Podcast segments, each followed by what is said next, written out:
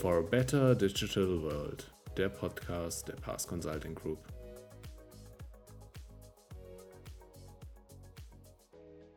Und damit erneut ein herzliches Willkommen zu dieser weiteren Episode unseres Pass Podcasts. Mein Name ist Lukas Mertsching, ich bin Communications Manager bei Pass.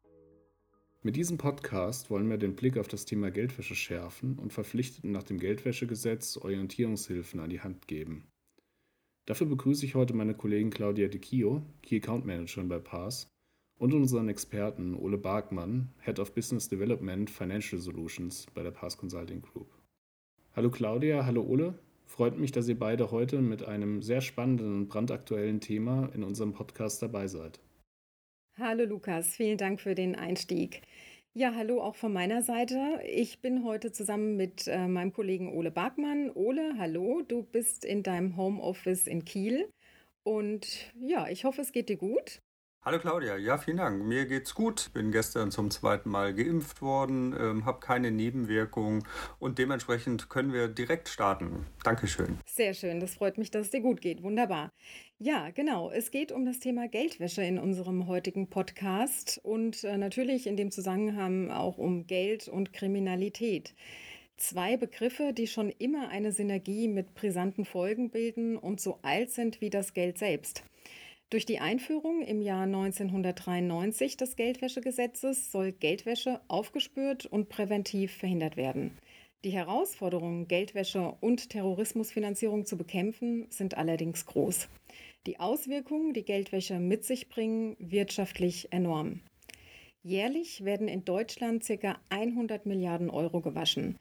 Die Dimensionen der wirtschaftlichen Folgen sind sehr hoch.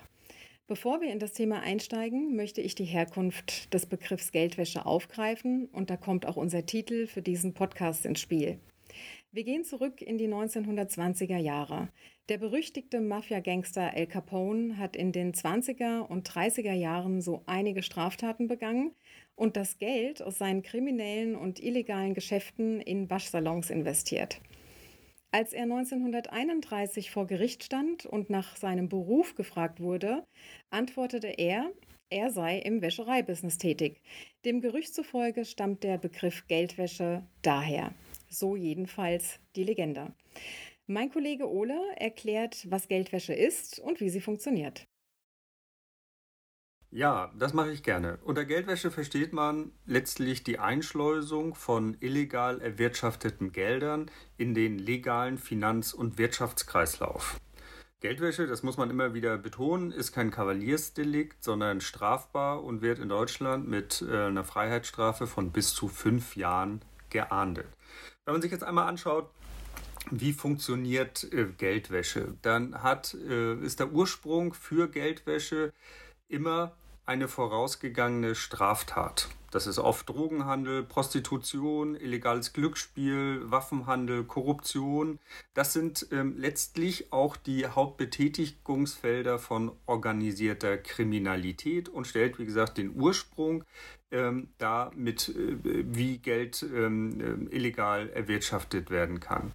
Die Straftäter verdienen also große Summen schmutzigen Geldes und dieses schmutzige Geld soll, ähm, Claudia hatte ja eben schon die ähm, Anlehnung an El Capone gemacht, letztlich sauber reingewaschen werden. Dazu wird Geld ähm, über mehrere Konten von Firmen geschleust, um den Ursprung zu vertuschen. Am Ende ist es dann gar nicht mehr zu erkennen, woher das Geld genau stammt und wem es eigentlich gehört. Das Geld wird im normalen Wirtschaftskreislauf so mit nutzbar, etwa zum Erwerb von Immobilien oder anderen Gütern.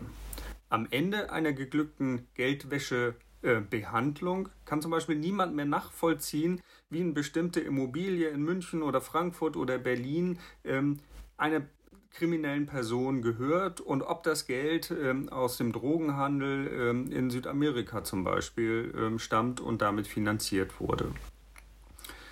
Um Geldwäsche zu erschweren, ähm, erfolgen regelmäßig Anpassungen von Gesetzen und Regularien, so auch ähm, Anfang letzten Jahres. Und hierbei ist es, wie gesagt, zu einigen Neuerungen gekommen. Auch neue Personen und Unternehmengruppen ähm, müssen sich mit einmal stärker mit dem Thema Geldwäsche auseinandersetzen und ähm, die Regeln einhalten. Ja, die Folgen von Geldwäsche sind weitreichend und beeinflusst die gesamte Wirtschaft und Wirtschaftskreislauf. Es gibt Schätzungen zur Höhe des gewaschenen Geldes, jedoch keine konkreten Zahlen. Daher sind auch die Folgen nicht konkret abzuschätzen. Fakt ist aber, dass die ökonomischen Folgen von Geldwäsche in vielen Bereichen negativ einwirkt. Durch Geldwäsche gehen Steuereinnahmen verloren und es beeinflusst auch die Richtigkeit statistischer Auswertungen, ganz klar. Geldwäsche hat Macht und Einfluss auf die gesamte Wirtschaft und Gesellschaft. Das seit 1993 bestehende Geldwäschegesetz, ähm, welches kontinuierlich erneuert wird, soll Gewinne aus schweren Straftaten aufspüren und den Finanzfluss regeln. Zuletzt wurde es mit Wirkung zum 1. Januar 2020 erneuert. Ole, du hast es gerade angesprochen. Neu ist unter anderem, dass bestimmte Unternehmen und Personengruppen zur Durchführung einer Compliance-Risikoanalyse verpflichtet sind. Welche Unternehmen und Personengruppen das genau sind und was sich geändert hat, schildert Ole. Ja, ab dem 1. Januar 2020 ähm, hat sich im Bereich des Geldwäschegesetzes eine ganze Menge geändert. Zum einen ähm, zählen jetzt auch Immobilienmakler, Notare, Gold- und Edelmetallhändler, Auktionshäuser, Kunsthändler ähm, und auch Kunstvermittler zu dem Kreis von Unternehmen, die bei ihren Geschäften strengere Sorgfalts- und Meldepflichten einhalten müssen. Teilweise sind auch Grenzen gesenkt worden, äh, bis zu, also Schwellgrenzen bis zu den, äh, bis zu der ähm, Transaktionen mit Bargeld weiterhin noch nicht gemeldet werden müssen. Das ist in den meisten Fällen 10.000 Euro. Bei ähm, Münz- und Edelmetallhändlern ist dieser Betrag auf 2.000 Euro gesenkt worden. Was hat sich noch geändert? Ähm, noch eine der wesentlichen ähm, Punkte, die sich geändert haben, ist, dass wenn man gegen diese Regeln verstößt, sich die Bußgelder erhöht haben man damit rechnen muss, dass es nicht so wie früher nur, nur 10.000 oder 100.000 Euro waren, sondern ähm, die Grenze, wenn man wiederholt ähm, gegen die Auflagen verstößt, kann sogar bis zu 5 Millionen Euro sein. Darüber hinaus gibt es noch einen dritten Punkt, nämlich ähm, zunehmend oder abhängig von der, von der Höhe des Bargeldes ähm, werden auch Eintragungen in zum Beispiel das Gewerbezentralregister ähm, ähm erfolgen und ähm, auch Geschäftsführer von äh, den Firmen, die gegen diese Auflagen verstoßen, müssen mit persönlichen Strafen bzw. Äh, Bußgeldern rechnen. Das sind natürlich diese drei Bestandteile schon schon eine erhebliche Änderung, die Einfluss auf eine ganze Reihe von Unternehmen direkt haben werden. Ja, das war ein äh, Einstieg und ein Einblick in das Geldwäschegesetz. Deutschland hat den Ruf, ein Geldwäscheparadies zu sein. Das liegt daran, weil wir hierzulande ähm, eine stabile Volkswirtschaft haben und Geld sicher angelegt werden kann. Vor allem ist der Immobiliensektor für kriminelle Machenschaften attraktiv. Genau. In Deutschland kommen mehrere Punkte zusammen, warum ähm, nicht nur der Immobiliensektor, sondern auch speziell der Immobiliensektor in Deutschland besonders für das Thema Geldwäsche ähm, interessant ist. Wir, wir haben in Deutschland, wenn man sich das ähm, einmal vergegenwärtigt, ähm, ein, einen hohen Schutz ähm, des, des Eigentums, beziehungsweise der Schutz des Eigentums hat einen hohen Stellenwert in Deutschland. Das ist natürlich gut, ähm, aber eben auch gut für diejenigen, ähm, die ihr sauber gewaschenes Geld anlegen wollen in Immobilien. Ähm, einmal ist es aufgrund der wirtschaftlichen Stabilität, sind wir ein sicherer Hafen für, für Investitionen. Das heißt, man, man kann sicher sein, wenn man sein Geld in Immobilien anlegt, also relativ sicher sein, dass ähm, auch der Werterhalt bzw. auch eine Rendite dabei heraussteht. Auf der anderen Seite haben wir äh, eine hohe äh, rechtsstaatliche Sicherheit. Das heißt, es gibt natürlich gewisse Hürden. Jetzt komme ich wieder zum Schutz des Eigentums. Ähm, es muss, müssen bestimmte Verdachtsfälle vorliegen, damit ermittelt werden kann. Da äh, profitieren natürlich auch diejenigen äh, von, die ähm, ihr sauber gewaschenes Geld ähm, investieren. Es gibt aber auch eine ganze Reihe von, von Schlupflöchern. Ein Schlupfloch möchte, möchte ich exemplarisch einmal, einmal darstellen. Und zwar ähm, handelt es sich um sogenannte Share Deals bei ähm, Immobilientransaktionen. Dabei wird nicht direkt in eine Immobilie investiert, sondern in eine Objektgesellschaft, die der wiederum ähm, Immobilien, eine oder mehrere Immobilien gehören diese Übertragung von Anteilen dieser Objektgesellschaft an dieser Objektgesellschaft ähm, kann formlos passieren. Das heißt, ähm, eine Übertragung kann, kann mündlich passieren, in einigen Fällen muss sie aber trotzdem ähm, auch noch notariell beurkundet werden. Nun ist es so, dass ähm, die Notare in Deutschland dazu verpflichtet sind, solche Transaktionen an die Steuerbehörden weiterzuleiten, beziehungsweise im Verdachtsfall natürlich auch an die Financial Intelligence Unit des Zolls.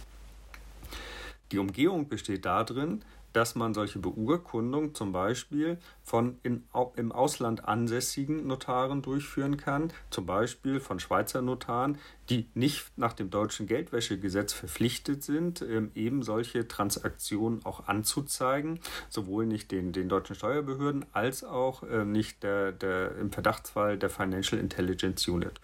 Und damit ähm, kann ich ähm, indirekt sozusagen Anteile oder mein, mein Geld äh, in Immobilien investieren unter Umgehung der deutschen äh, Meldeanforderungen.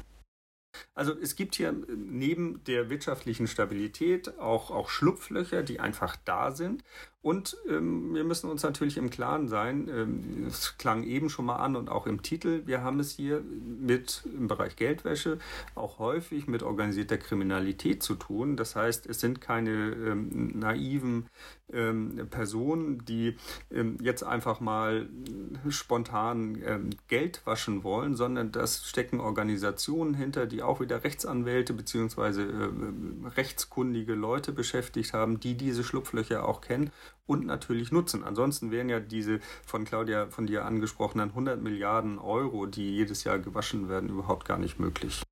Du hattest ähm, die Verpflichteten angesprochen und auch äh, die Notare. Ganz aktuell, ich habe heute Morgen gelesen, dass äh, kaum Geldwäschemeldungen durch Notare stattfinden. Und zwar von knapp äh, über 77.000 Geldwäsche-Verdachtsfällen, die 2018 der FIU, also der Financial Intelligence Unit, in Deutschland gemeldet wurden, kamen nur acht von Notaren. Ja, eine ganz neue Dimension erreicht die Geldwäsche mit der Kryptowährung. Es scheint, als wäre Tür und Tor für Geldwäscher offen, weil es hier keine oder noch keine Regulierung gibt.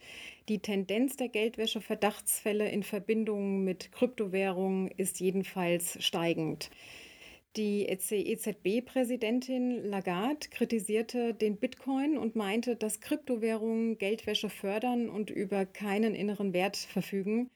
Und ähm, auch relativ aktuell, das Handelsblatt hat vor kurzem über das Ergebnis eines Kryptoanalyseunternehmens berichtet und geschrieben, dass allein Bitcoins im Wert von 3,5 Milliarden Dollar an Adressen mit kriminellen Verbindungen überwiesen wurde.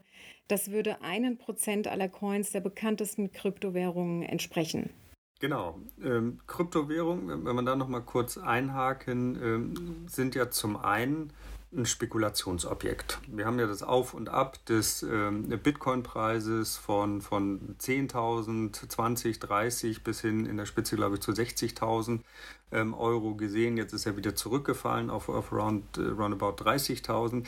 Ähm, zum einen ist es, wie gesagt, ein reines Spekulationsobjekt. Aber es ist natürlich auch ein Zahlungsmittel und zwar ein global einsetzbares Zahlungsmittel und das Interessante, was es auch für natürlich, sagen wir mal, bestimmte, bestimmte Kreise interessant macht, ist, wenn ich so eine Wallet habe, wo quasi das Geld drin ist, die, die Kryptowährung, dann ist es nichts anderes als äh, eine Datei. Eine Datei zum Beispiel auf einem ähm, ähm, USB-Stick, ähm, die bei keiner Zollkontrolle auffällt weil natürlich das Ganze verschlüsselt ist, nur aus einem, einem ähm, Schlüssel besteht sozusagen, also sprich aus einer, ähm, aus einer Zahlenkolonne oder Zahlenbuchstabenkolonne, ähm, mit der, der die Kollegen am, am, Zoll natürlich überhaupt gar nichts anfangen können und es dementsprechend auch nicht auffällt, ähm, im, Gegensatz zu einem Bündel von, von Dollarscheinen. Ähm, dementsprechend eignen sich natürlich Kryptowährungen sehr, sehr gut bzw. perfekt, um Werte, Wertgegenstände von einem Land in ein anderes zu transferieren, ohne dass es irgendwo auffällt. Und damit ähm, ist es natürlich auch möglich, ähm, genau diese Bereiche ähm, zu, zu bezahlen ähm, und das Geld, die Herkunft des Geldes zu verschleiern. Und in diesem Zusammenhang ähm, möchte ich zwei, zwei Anmerkungen noch machen, nämlich ähm, gerade der, der Kunstsektor und Kunstgegenstände ähm, sind, da gab es ähm, eine, eine Auswirkung, glaube ich, der, der Weltbank, ähm, einer der Bereiche, in dem zunehmend ähm, auch Geld gewaschen wird bzw. investiert wird äh, mit Geld aus kriminellen äh, Quellen. Und in diesem Zusammenhang hatte ja eine oder nicht in diesem Zusammenhang, aber interessant ist, ähm, dass vor, vor wenigen Tagen hatte ein New Yorker Auktionshaus ähm, bei der Versteigerung eines großen Diamanten auch speziell Kryptowährung zugelassen als Bezahlmittel mit der Begründung, neue Kundenkreise erschließen zu wollen. Das sagt eigentlich schon alles aus. Reden wir über Bargeld. Aktuell gibt es in Deutschland noch keine Bargeldobergrenze. Das heißt, wer mit Bargeld bezahlen möchte, der kann dies auch tun. Nur wer mehr als 10.000 Euro in Bar bezahlen möchte, muss seinen Ausweis vorlegen. Ziel der Maßnahme ist, Geldwäsche und Terrorismusfinanzierung einzudämmen, Schwarzarbeit einzuschränken und Wirtschaftskriminalität nachhaltig abzuschwächen. Die Bundesregierung wird die Vorschläge der EU-Kommission zur gesetzlichen Begrenzung von Bargeldzahlungen prüfen. Ole, was meinst du? Wird das die Lösung sein des Problems? In denen noch in, äh, mit Bargeld äh, alle Arten von, von Gegenständen in unbegrenzter Höhe im Grunde bezahlt werden können. Ähm, wer also eine Immobilie für 500.000 äh, 500 Euro in, in Bar bezahlen möchte, der kann das machen. Und natürlich, wenn jetzt ähm, eine Begrenzung auf zum Beispiel 10.000 Euro oder 5.000 Euro ähm, ähm, eingerichtet werden würde, dann fällt dieser eine Baustein weg. Aber du hattest das ja eben auch gesagt, ähm, wenn wir uns mal anschauen, aus welchen Bereichen der Wirtschaft Verdachtsfälle kommen, die an die ähm, Financial Intelligence Unit gemeldet werden, dann stammen die zu 99 Prozent aus der Finanzbranche und nur zu einem Prozent aus der restlichen Wirtschaft, wie zum Beispiel Immobilienmakler, Notare, Wirtschaftsprüfer etc. Und das ist ein Punkt, an dem ähm, auf jeden Fall auch angesetzt werden muss. Und das hat nichts mit, mit Bargeld zu tun, sondern ähm, ich hatte es ja eben schon, schon gesagt, es gibt vielfältige Möglichkeiten, ähm, Geld zu waschen und dann das Geld, was hier angekommen ist, dort auch zu investieren. Und während in Banken und Versicherungen, sprich in der Finanzindustrie, das ganze Thema der Geldwäscheprävention seit vielen, vielen Jahren etabliert ist und auch von den Aufsichtsbehörden wie Wiener BaFin bzw. Bundesbank geprüft wird, ist das in den anderen Bereichen noch nicht der Fall. Da liegt die Aufsicht ähm, bei, bei den Gewerbeämtern bzw. bei den Landratsämtern etc. Ähm, und die prüfen einfach nicht nach, ob Immobilienmakler, Wirtschaftsprüfer und so weiter ihren Verpflichtungen auch nachkommen.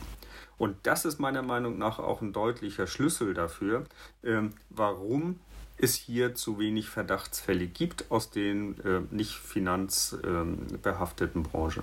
Wenn wir uns nochmal das Thema Bargeld anschauen im Bereich der Geldwäsche, dann ist auch der Bereich Smurfing zu berücksichtigen. Denn Smurfing ist ja auch eine Art der Geldwäsche bei der die Einzahlung eines äh, hohen Geldbetrages ähm, verschleiert werden soll. Und da wird eben der Geldbetrag in mehrere kleinere Geldbeträge aufgeteilt. Und ähm, ich finde, das ist auch ein Bereich, der auf jeden Fall Berücksichtigung finden sollte bei dieser Thematik. Auf jeden Fall, auf jeden Fall. Also das wird aber auch von, von Banken heutzutage schon, schon überprüft. Also im, im Bereich der, der Geldwäscheprävention und Geldwäscheprüfung finden genau solche ähm, Prüfungen auch statt. Da wird geschaut, ähm, wer ähm, überweist regelmäßig oder auch empfängt oder hebt ab regelmäßig welche Beträge und liegen die ähm, unter bestimmten Schwellwerten. Und wenn dies ähm, der Fall ist, dann ähm, greifen die Geldwäschebeauftragten der Banken äh, ein, prüfen den Fall und melden das auch. Also das sind eben diese, also nicht nur Smurfing, aber, aber äh, daraus speisen sich natürlich diese 99 Prozent aller gemeldeten Verdachtsfälle. Ne? Äh, weil es eben in dem Bereich der, der Banken- und Finanzindustrie diese etablierten Verfahren, Prozesse gibt. Deswegen eben die Frage, ähm, also ohne das jetzt zu bewerten, ob jetzt eine Einführung äh, einer Bargeldobergrenze gut oder schlecht ist. Die Frage ist ja nur, ist das äh, die Lösung des Problems, wenn es ja dann eben auch solche äh, Möglichkeiten gibt? Kommen wir noch einmal zurück auf das Geldwäschegesetz, das bestimmte Unternehmen und Personengruppen verpflichtet, allgemeine Sorgfaltspflichten im Umgang mit ihren Geschäftskontakten zu beachten. Eine allgemeine Sorgfaltspflicht ist, den Vertragspartner zu identifizieren und zu prüfen, ob es sich um eine politisch exponierte Person handelt oder der Vertragspartner auf einer Sanktionsliste steht. Abschließend kommen unsere versprochenen Tipps und Handlungsempfehlungen für Unternehmen und Personengruppen, die nach dem Geldwäschegesetz verpflichtet sind. Ja, es gibt klare Empfehlungen, die wir aussprechen können. A prüfen Sie sehr gewissenhaft, mit wem Sie ein Geschäft eingehen wollen, um dann daraus abzuleiten, ob Sie besondere Maßnahmen im Rahmen der Geldwäscheprüfung bzw. Geschäftsabwicklung treffen müssen. B. Prüfen Sie regelmäßig Ihren Kundenbestand, weil natürlich hier eine gewisse Bewegung drin ist, aber auch, ob ähm, ähm, ihre Kunden auf irgendwelchen Sanktionslisten sind oder ähm, auch zum Kreis der politisch exponierten Personen ähm, gehören. Das kann sich auch permanent ändern. Das heißt, es reicht nicht, es initial zu tun, sondern man muss es regelmäßig überprüfen.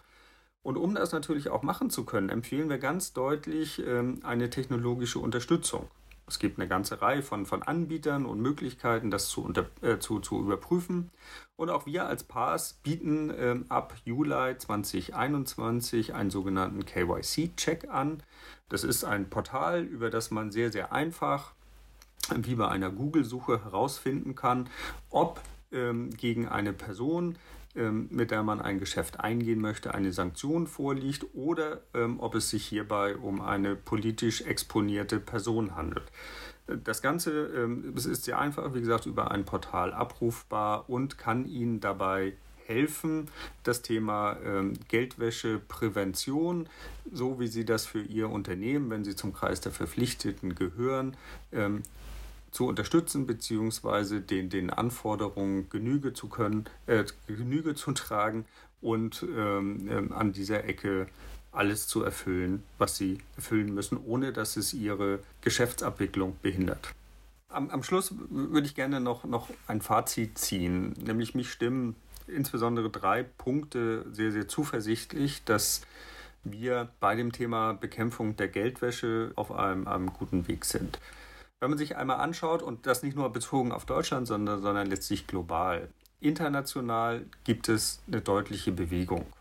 Nun haben wir zwar die Ära Trump hinter uns gelassen, aber am Neujahrstag 2021 hat der US-Senat ein Veto gegen noch ein von Trump verabschiedetes äh, Gesetz äh, eingelassen, das vorsieht, dass man bei der Beantragung von Briefkastenfirmen in den USA in Zukunft die wirtschaftlich Berechtigten auch genannt werden müssen.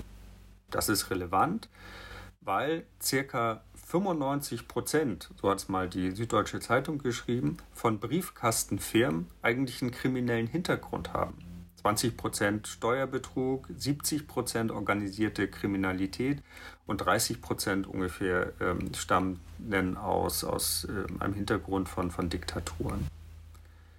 Die USA ist, und das ist ein besonderer äh, Punkt der, der Relevanz, äh, noch vor der Schweiz auf Platz zwei der Länder mit der größten Intransparenz bei der Herkunft von Vermögen. Dementsprechend ist das na, aus, unserer, aus meiner Sicht ein ganz großer Schritt den wir ähm, ähm, gehen oder den die USA gehen, um das Thema Geldwäsche zu bekämpfen. Auf der anderen Seite sehen wir, und da gibt es ja immer wieder, ähm, also fast, fast wöchentlich mittlerweile ähm, Berichte über Razzien gegen Clankriminalität, sprich auch organisierte Kriminalität. Das heißt, man beginnt damit und wir beginnen endlich damit, gegen die Vermögenswerte, die aus Straftaten kommen und weswegen ja auch Straftaten begangen werden, dagegen vorzunehmen und die zu vereinnahmen wir müssen uns ja immer wieder im Klaren sein, ähm, diejenigen, die Straftaten begehen, begehen die Straftaten nicht ähm, aus sich selbst heraus, sondern um natürlich da einen Nutzen, einen finanziellen Nutzen draus zu ziehen. Und wenn wir an dieser Ecke auch eingreifen und ähm, sehen, dass wir diese Vermögenswerte einziehen, äh, könnte es dazu führen, dass es eine Art Abschreckungswirkung unattraktiver wird, in das Thema hineinzugehen. Und drittens müssen wir natürlich sehen, es gibt noch weitere technologische Möglichkeiten, die wir einfach ausschöpfen müssen. Also Stichwort künstliche Intelligenz, ähm, ähm, ähm Big Data-Analysen etc. Weil Unternehmen oder nicht Unternehmen, sondern Organisationen wie die Financial Intelligence Unit, die müssen wir natürlich auch da zu ertüchtigen, ermöglichen, dass sie aus diesen ganzen großen ähm, Datenmöglichkeiten die äh, äh, da sind, auch die richtigen Daten rausschöpfen können, um zu erkennen, ob ein Verdachtsfall auch tatsächlich oder hinter einem Verdachtsfall ähm, auch ein äh, Geldwäsche-Tatbestand, ähm, der strafrechtlich verfolgt werden muss, ähm, hintersteht oder eben nicht. Also dementsprechend in, mit den internationalen Punkten, die ich eben angesprochen hatte, mit dem Agieren ähm, gegen und dem Einzug von, von, von Vermögenswerten, aber eben auch den technologischen Möglichkeiten, ähm, bin ich sehr, sehr optimistisch, dass wir in, in Zukunft, ähm, sagen wir mal, das Rennen zwischen denjenigen, zwischen den Kriminellen, die Geldwäsche begehen ähm, und den, den Verfolgungsbehörden ein wenig äh, besser gestalten werden. Das Thema Geldwäsche ist sehr komplex und auch sehr weitreichend. Ich bin mir sicher, dass wir über dieses Thema noch weitere Podcasts aufnehmen werden. Und ähm, ja, an dieser Stelle machen wir für heute Schluss. Vielen Dank an unsere Hörerschaft, vielen Dank an Lukas, vielen Dank natürlich auch an dich, Ole. Es hat mir wieder sehr viel Spaß gemacht mit dir. Ja, äh, Claudia, auch von, von meiner Seite aus vielen Dank und bis zum nächsten Mal. Bis dann, tschüss. Falls Sie Fragen oder Anregungen haben, kontaktieren Sie uns gerne unter www.pass-consulting.com. Dort finden Sie auch alle Neuigkeiten rund um unsere Produkte. Weitere Themen und Beiträge unserer Mitarbeiterinnen und Mitarbeiter lassen sich auch auf unseren Past-Blogs finden. Danke fürs Zuhören und bis zum nächsten Mal.